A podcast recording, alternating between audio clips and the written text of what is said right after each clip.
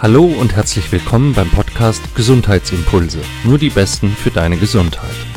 Wir möchten dir mit unserem Podcast die besten Coaches, Mediziner, Therapeuten und Experten zu allen möglichen Themen rund um die Gesundheit vorstellen, damit du von ihren besten Tipps, Tricks und Impulsen inspiriert wirst. Für deine Fitness, dein Wohlbefinden und deine Gesundheit. Mein Name ist Martin Oechler, schön, dass du dabei bist. Heute, passend zu Neujahr, gibt es nochmal eine Solo-Folge von mir. Die Sache mit den guten Vorsätzen. Hast du auch Pläne gemacht, was du 2019 alles erreichen möchtest? Willst du einfach mehr Sport machen, öfters in den Urlaub fahren? Möchtest du abnehmen, dich gesünder ernähren, weniger Süßigkeiten essen, weniger Alkohol trinken, dich besser um deinen Partner kümmern, mehr für deine Gesundheit tun oder überhaupt mehr für dich tun und weniger Stress haben? Okay, dann befindest du dich in guter Gesellschaft von den meisten Menschen, denn die Wünsche, die ich gerade aufgezählt habe, gehören zu den Top Ten, den Dauerbrennern der guten Vorsätze zum Jahreswechsel. Wohlgemerkt zu jedem Jahreswechsel. Die guten Vorsätze, eine never-ending Story.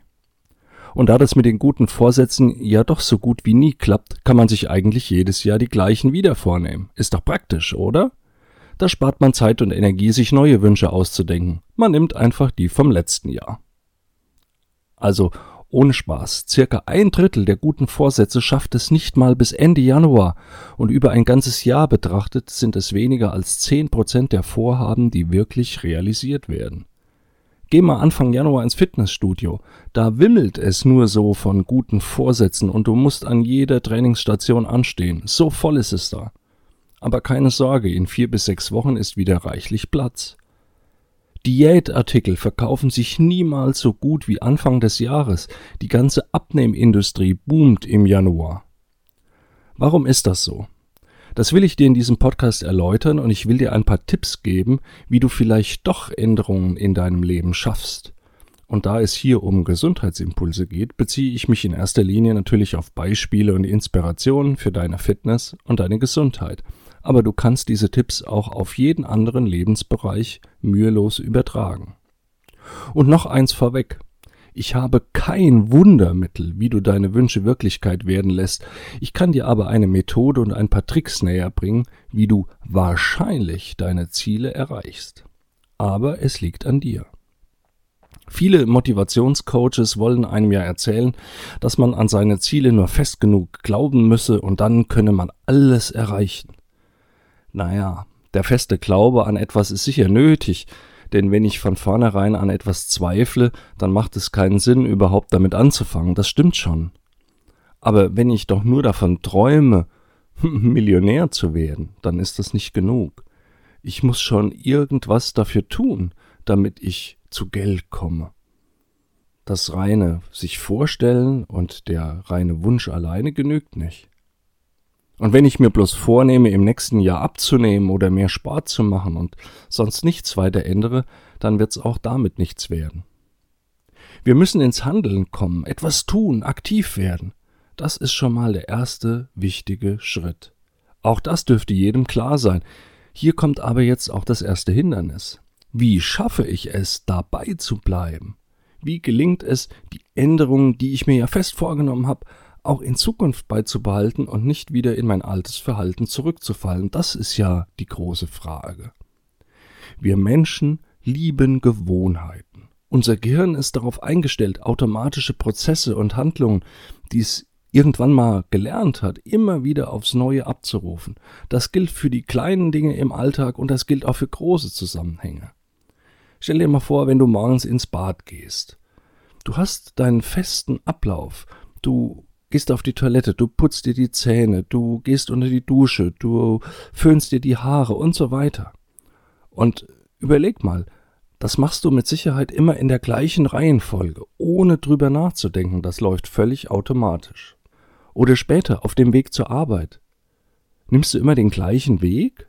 Wahrscheinlich, weil dort kennst du dich aus. Du musst nicht nachdenken, wie du zu deinem Arbeitsplatz kommst, wenn du jeden Tag eine neue Route dafür nehmen äh, würdest, sondern du nimmst den Weg, den du am besten kennst. Oder bei der Arbeit bestimmte Dinge, die tust du einfach immer und immer wieder, und zwar in der gleichen Art und Weise, ohne drüber nachzudenken. Es sind Routinen geworden. Wenn es um Ernährung geht, genauso. Das, was uns schmeckt, ist reine Gewohnheit.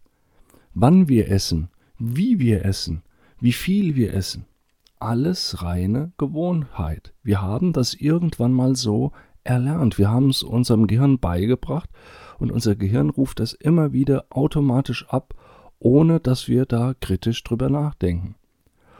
Und das ist auch gut so, denn wenn wir immer wieder darüber nachdenken müssen, über jede kleine Handlung, wie die funktioniert, was die bedeutet, wie wir die durchzuführen haben, wir würden verrückt werden, wir könnten so nicht leben. Also Routinen sind für uns lebenswichtig. Wie können wir solche Gewohnheiten, also erlerntes Verhalten, was tief in unserem Gehirn gespeichert ist, wirklich ändern? Manche antworten dann, das sei alles ausschließlich eine Frage der Willenskraft. Man müsse es nur stark genug wollen und dann könne man alles schaffen. Ich behaupte, das stimmt so nicht immer, auch wenn ein eiserner Wille und vor allem Disziplin natürlich schon wichtig sind. Auch Disziplin kann und muss man lernen. Sie ist nicht angeboren und sie ist auch kein generelles Charaktermerkmal. Klar gibt's Menschen, die sind grundsätzlich disziplinierter als andere, aber meist erstreckt sich auch deren Disziplin nur auf einzelne Lebensbereiche. Manche ernähren sich sehr diszipliniert, aber in ihrer Arbeit sind sie nachlässig. Andere treiben diszipliniert Sport, schlampen aber bei ihrer Ernährung. Wieder andere glauben, sie seien in Gesundheitsfragen generell diszipliniert, weil sie zum Beispiel regelmäßig etwas für ihre Bewegung tun und gesund essen. Aber gerade weil sie in diesen Dingen so prinzipientreu sind, leben sie auch in permanentem Stress und gönnen sich zu wenig Pausen, zu wenig Erholung. Und sie haben vielleicht verlernt zu genießen.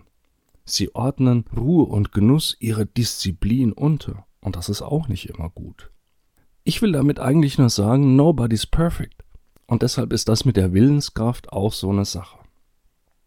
Oft wird dir gesagt, du müsstest dir Ziele setzen und diese Ziele verinnerlichen am besten durch sichtbar machen, zum Beispiel durch Vision Boards. Das sind zum Beispiel Bilder, Fotos, Zeichnungen, Collagen. Das können auch Sprüche sein, auf denen man symbolisch seine Ziele darstellt. Und man kann sich dann, wenn man diese, dieses Board, diese Fotos betrachtet, immer wieder vorstellen, wie es ist, wenn man das Ziel, was man sich gesetzt hat, auch tatsächlich erreicht. Also in seiner Fantasie so vorstellen, als ob es schon Wirklichkeit wäre als ob es schon wirklich passiert wäre. Und diese psychologische Methode nennt man Visualisieren, das Sichtbarmachen eines Plans oder eines Ziels. Beispiel, als Hilfsmittel kannst du dir aus einer Zeitschrift einen schlanken Körper irgendwo ausschneiden, aufkleben oder ein Kleidungsstück, in das du wieder reinpassen möchtest, sichtbar aufhängen oder ein Motivationsspruch aufschreiben oder ein Foto einer Sportveranstaltung, bei der du mal mitmachen möchtest. Sicher eine sinnvolle Sache, um sich an seine Ziele immer wieder zu erinnern. Aber nehmen wir mal an, als Beispiel, du setzt dir als Ziel, an einem Marathon teilzunehmen. Du hängst dir also Plakate mit Bildern davon auf, du siehst schon die Finisher-Medaille auf deiner stolzen Brust im Ziel hängen, Du konzentrierst dich schon in Gedanken auf den Applaus der Zuschauer, wenn du die Ziellinie überquerst. Und dann auf dem Weg zu deinem Ziel, auf dem Weg zum Marathon, also im Training, in der Vorbereitung, sagen wir nach den ersten vier Wochen, verletzt du dich oder du wirst krank oder aus beruflichen oder privaten Gründen wirst du am Training gehindert. Wie verhältst du dich dann? Gibst du auf, weil du dir denkst, das schaffe ich eh nicht? Oder sagst du dir, ich hab's doch geahnt, dass es nichts wird, also lasse ich es lieber wieder. Oder wir ein anderes Beispiel. Du willst abnehmen. Obwohl du jetzt Kleidergröße 46 hast, oder für die Männer sagen wir 60, und du hängst dir jetzt deine alte Hose in Größe 38 hin, in die du schon mal reingepasst hast. Und du stellst dir vor, wie du dich fühlst, wenn du da wieder reinpasst. Dann kann Folgendes passieren. Nach acht Wochen Diät kannst du zwar locker Größe 44 anziehen und nach weiteren acht Wochen Diät stellst du fest, Mist, immer noch 44. 42 ist immer noch zu eng. Was passiert dann? Du bist frustriert, enttäuscht, bist genervt, denkst, das klappt eh nicht und gibst wieder auf. Viele sagen sich in einer solchen Situation, pfeif drauf, wird nix, also vergiss es, und fallen dann wieder in ihre alten Verhaltensmuster zurück. Jetzt in diesen Situationen ist echte Willenskraft gefragt, jetzt weiterzumachen, obwohl das selbst gesteckte Ziel erstmal in weite Ferne gerückt ist. Andere suchen jetzt aber alternative Wege. Nach dem Motto, wenn Weg A nicht zum Ziel führt, dann halt Weg B oder Weg C. Deshalb ist es sinnvoll, sich schon zu Beginn eines Weges, wenn du ein Ziel verfolgst, eventuelle Schwierigkeiten bewusst zu machen, die unterwegs auftreten können, und sich dann auch dazu Lösungen zu erdenken.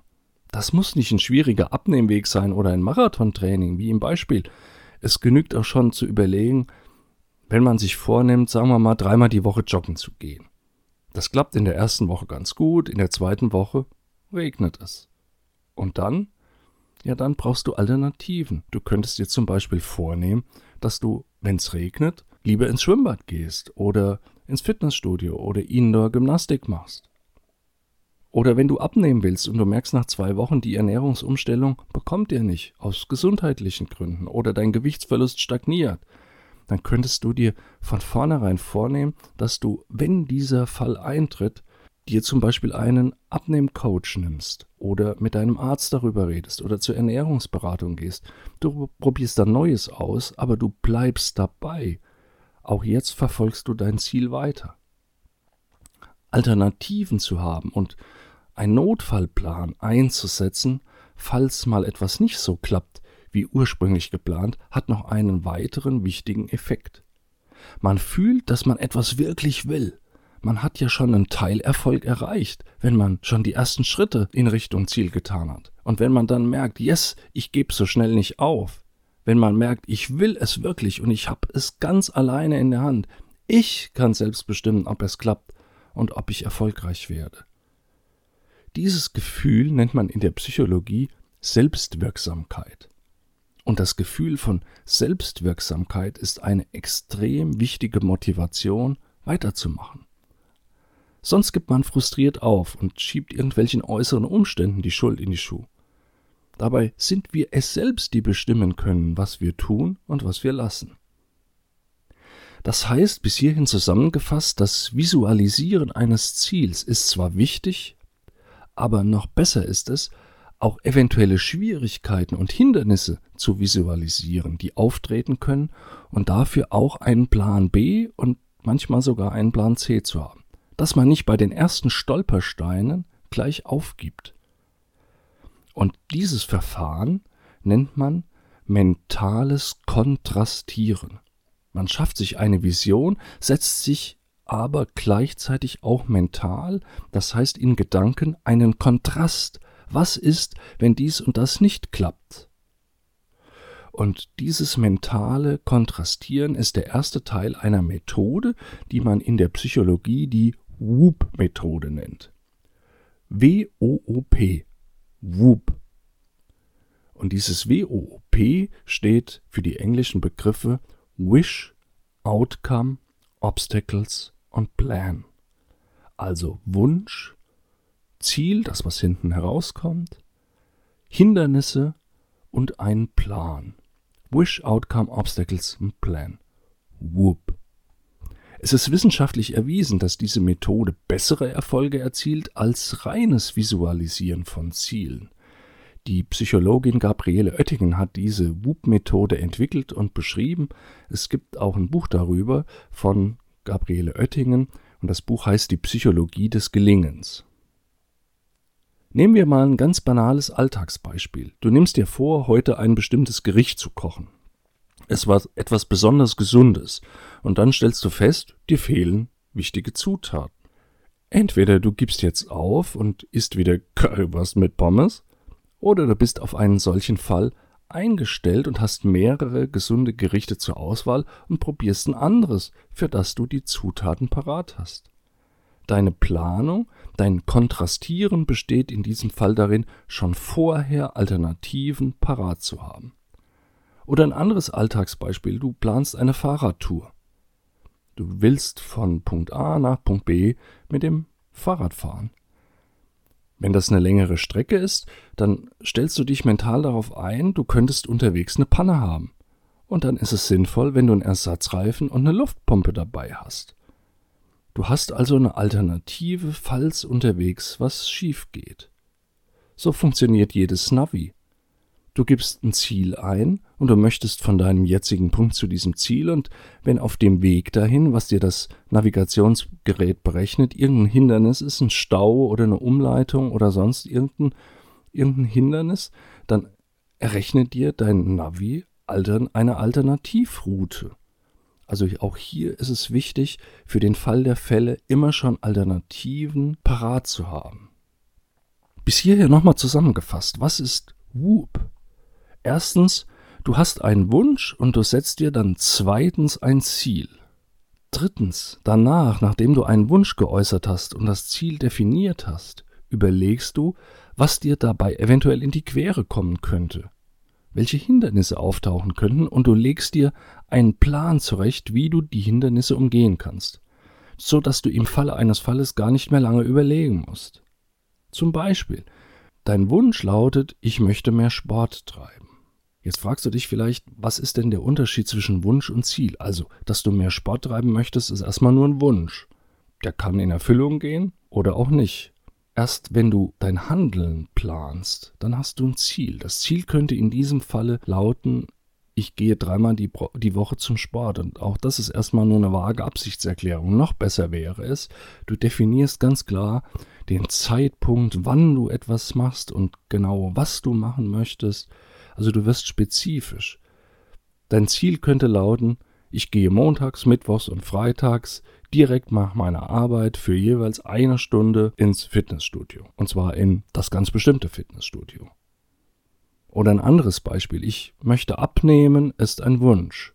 Wenn ich jedoch sage, ich möchte bis zum 30.06. im kommenden Jahr pro Monat, jeden Monat zwei Kilogramm Gewicht reduzieren, dann ist das wesentlich spezifischer. Das ist ein echtes Ziel. Oder du sagst, ich will am 30. Juni nur noch 70 Kilo wiegen. Das kannst du nachprüfen, das kannst du messen. Dann solltest du dir aber in einem zweiten Schritt überlegen, was könnte dir in die Quere kommen. Also um bei den Beispielen zu bleiben. Du könntest eventuell länger arbeiten müssen. Du musst Überstunden machen dann verlegst du dein Training auf den Sonntagvormittag. Das wäre die Alternative, die du dir schon im Vorhinein überlegen könntest. Oder du wirst krank und kannst zwei Wochen lang gar nicht trainieren. Du planst diese Möglichkeit auch schon im Voraus ein. Möglichkeiten, die nun mal passieren können. Und dann weißt du aber von vornherein, dass du dich dadurch nicht entmutigen lässt. Weil du ja eine Alternative hast. Nehmen wir nochmal das Abnehmbeispiel. Du weißt, dass du im Februar auf mehreren Partys eingeladen bist und dass es dort immer leckere Sachen zum Essen gibt, die deinen Abnehmwunsch zunichte machen könnten. Du nimmst dir aber jetzt bereits vor, dort nur Wasser zu trinken und danach jeweils einen Fastentag einzulegen und so weiter. Und diese drei Punkte solltest du dir verinnerlichen. Schreib sie auf, was man erstmal geschrieben hat, bleibt viel länger im Langzeitgedächtnis. Der erste Punkt, was ist dein Wunsch? Der zweite Punkt, was ist dein Ziel? Und drittens, welche Hindernisse können auftauchen und wie umgehst du diese Hindernisse? Schreib das auf. Dann fehlt noch ein ganz wichtiger Punkt. Wie schaffst du es, dass deine geplanten Handlungen Routine werden? Wie schaffst du es, dass du gar nicht mehr jeden Tag darüber nachdenken musst, was du tust, dass du dich nicht mehr jeden Tag aufs Neue motivieren musst, was du möchtest? Denk ans Zähneputzen. Auch daran denkst du nicht jeden Morgen, darüber denkst du nicht nach, das machst du automatisch. Und wie schaffst du es, neue Routinen zu schaffen? Auch dafür gibt es einen psychologischen Trick. Du schaffst dir sogenannte Durchführungsintentionen oder auf Neudeutsch Implementation Intentions. Das heißt ganz konkrete Maßnahmen, die dich am Anfang an deine nötigen Handlungen erinnern und im Laufe der Zeit dann auch Automatismen werden. Das sind wenn dann Pläne. Wenn Situation eintritt, dann verhalte ich mich so und so.